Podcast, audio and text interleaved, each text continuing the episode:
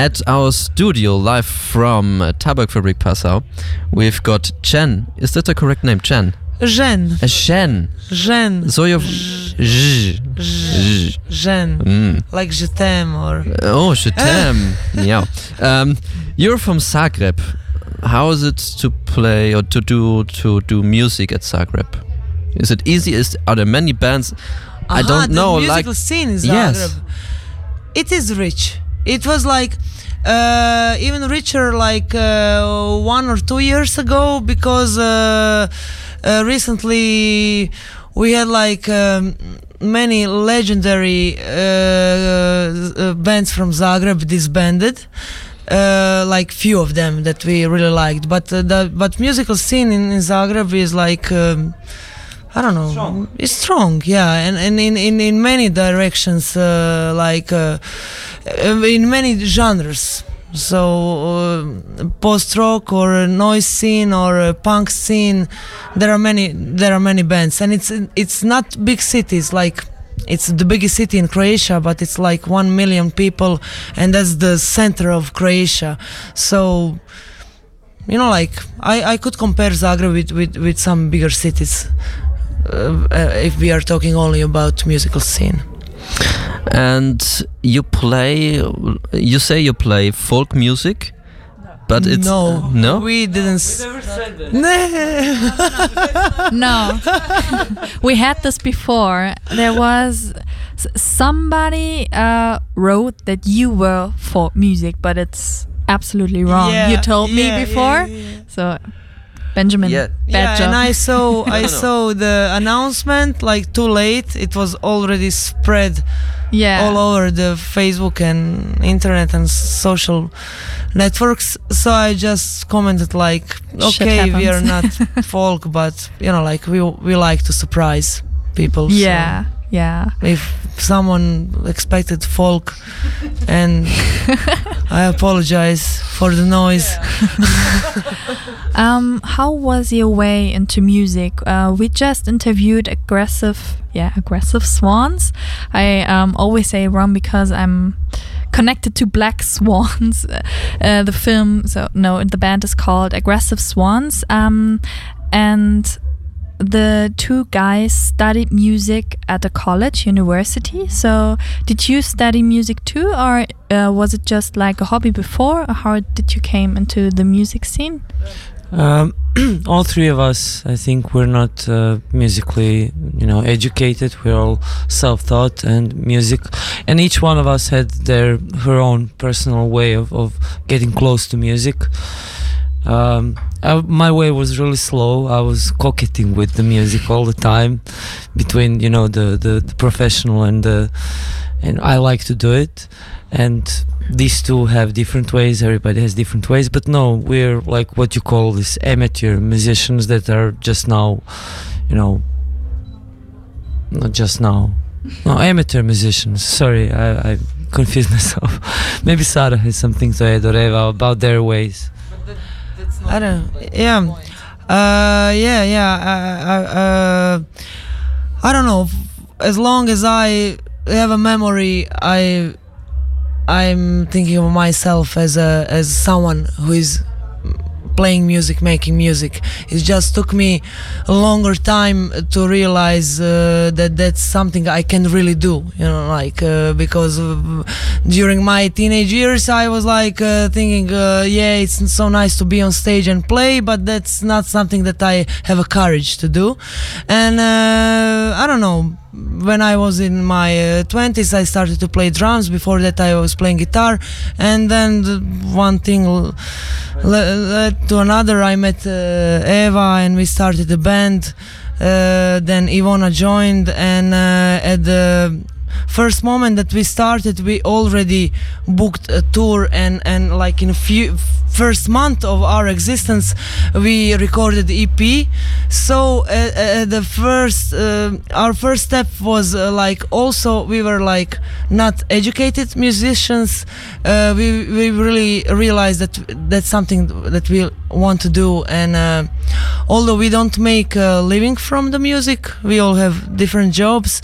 It's uh, our identity and uh, I don't like to to categorize like uh, musicians in uh, amateur and professional comparing to to the money that they get. So. If Just we, if we are talking about money, we are amateurs because we, we live from different things. But in our heads, in our hearts, we are professionally, completely dedicated to to the to the music. But how did you hear from Smokey Joe Award? I'm not sure. Uh, I um, uh, applied on a. Uh, they have some announcement uh, about the event, and uh, I applied, and uh, it took a long time when we got the like uh, uh, we, we were not the first choice i don't know if you do, you know that we, we, we were alternative we, we were alternative and then uh, we got the email from them like just to let you know we have that event but your your alternatives if some bands drop off and uh, I immediately replied, "Yeah, we are available. We are. It's perfectly fits to our, our tour," and uh, and they they uh, they replied like few like two weeks uh, later, like, "Yeah, you can play on that date." And I was perfect. We we never played in this city, and we really like to discover new places. we we explore uh, places. yeah, we traveled around Europe tour, and. Uh, that's our point. yeah, Eva has something to say. I don't know uh, what to say, but uh, yeah, yeah, we, we like to travel, and that's why we are on a tour. And I think, yeah, we don't have a uh, we don't have a ni- uh, you know a mission. You know, like uh, we don't have a real goal, like uh, to to manage anything but it's like really cool for us to to see uh, uh, what's happening in some other countries some other cities and and uh, what's the scene there and uh, and we also like to know what bands are playing uh, in those cities and we we like to uh, explore that. Uh, that's uh, that's the thing for us i think. It's like interesting thing for us. And we we like to connect with with other peoples and uh, with other people. And we are um, we are also doing some gigs in Croatia in Zagreb. We have some place. And we have some kind of a net- network uh, with with with bands we we met we met and uh, so we are doing the gigs for them and and they are doing the gigs for us and I think that's it. Like it's really, yeah, it's really like some under underground scene, and it's it's really cool. Uh, you know, it's like uh, like you can travel here, yeah, uh, we can travel there, yeah. That's really cool. We are just traveling and uh, trying to uh, share our music uh, if that's possible. Mm, It that's really the thing for us. I don't, I don't know. That's that's. The the underground scene? Uh, I don't know. I have a feeling that this is not underground anymore. Just what Sara said about the Zagreb scene, about happenings and this networking that that Eva mentioned. That uh, you know, meeting other people, meeting other bands, exploring their music, bringing them to Zagreb, and then going to their places. Uh, I don't know. I lost myself. No Oh. problem. Um, Your you've, turn. You've said you traveled around Europe. Yeah. What was your favorite city or your favorite Oh, underground? it's, it's Maybe Kiel. Kiel. Kiel was cool. We have, we Why? have, you know, like it's it's really it's really it's really hard to choose, but Kiel has a really really uh, personal story for us. Maybe. Yeah. okay, will you? Can you? Yeah, we Yeah. share it. Okay. Uh, well, we we had a gig in uh, Hamburg, and then we had four days off until Copenhagen, and we had absolutely no plan uh, and no particular money to spend in Denmark for four days on some hostel or I don't know what. And we had a friend in Denmark in Copenhagen who lives in one room in a flat with a married couple with a small baby. So you know, five people coming to his flat and hey, we're here for four days. Um, and before we were, you know, sending some emails and trying to book some gigs in between because we had this, uh, you know, gap in between, but nothing happened. So we tried and tried, and we just went on the road. And then in one moment, Snoopy or, or Sarah, you took the Atlas down and Kiel. Hmm, a nice little city uh, on on the Baltic Sea. of everything and yeah we had the map and and we know the and and when, when we uh, looked for the squats uh, in germany and we found a squat in a Kiel and we just knock on the door and just like tuck tuck tuck tuck and and, and the guy opened and and and and, and asked us like uh, w- uh, what do you want? or something like that. And we say uh, like uh, we, we need a place to sleep over or something like that. And he said or something and i don't know ivana maybe could tell better like, the guy the guy was really sweet. He opened the door he had dreadlocks up till his butt and he said did you knock? And we're like yes. Why and, we're like uh, yes we're trying to find a place to, to to stay and they offered us a place to stay. And then at the end they offered us we gave them our merch and you know cds t-shirts and stuff and then they probably listened to cds and the next day we were preparing to go. Okay thank you for the sleep. Now we have just three days to kill in copenhagen. And the guy jumped us and do you want to play a concert here tomorrow? And we're like yeah. It was totally cool four days in Kiel like beautiful unplanned Yeah. So if you've like um, a kind of love and peace, which you transport to other people. Is this is this right? Yeah, yeah. So the best would be for the world if you play at Washington. or isn't it? wait let me connect all this um, Is this a dream to play at America? Y- you say? don't. It's it's like we we don't have preferences. We just like to travel. We would like to go everywhere. With but your if, we- if we have some bus? what With your tour bus or tour like bus? uh, over the ocean. Yeah, yeah, yeah. No, No, no. no, no.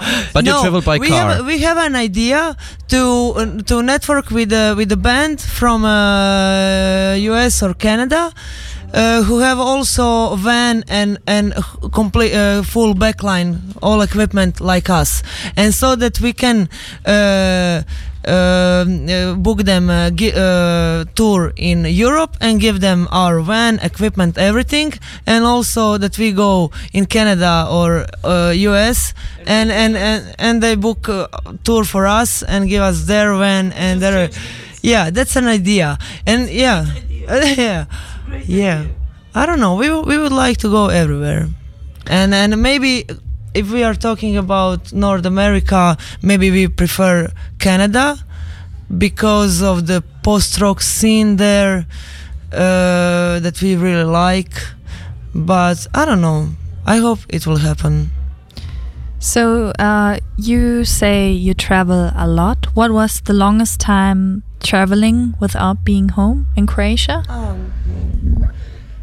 I not so long we we have our daily jobs so it's like three oh, okay. weeks W- What are your Yeah. jobs? I'm interested. yeah it's it's not so long yeah it's not months but it's like what are our jobs but um, like uh, ivana is a freelancer she's like translating from uh, english or german english no no okay she's translating from english to croatian Okay. uh, everything like from manuals to I don't know what, but technical manuals to everything. And Sarah is uh, like working in some. Uh, you know like they, they will know maybe some people here will know i'm sub consul- uh, SAP consultant and SAP is like german company Yes, it's it's you- you IT, know. it's data Yeah, it's database it- it's programming, IT. yeah yeah yeah, yeah. It's and you ours. like programming databases. uh, and love and peace. I, I So- like i'm good Where It's brilliant. where is love and peace at SAP? Uh, that's why we're trying to get off of all these SAPs of the world and just live out of our music. But for now, we have to draw money from SAPs and play our music. So, yeah Sarah, keep yeah that's so. Thank you, Shen, Jen for being here at Passau. I hope you will enjoy this little city. So we have to um, switch to the main stage. Yeah, the next band is playing, um, and we would like to hear your music, perhaps at our station. So send us some. Yeah, of course, why not? Yeah. Okay, thank you very much and have a good time. thank you Bye. Thank you. Bye. Bye.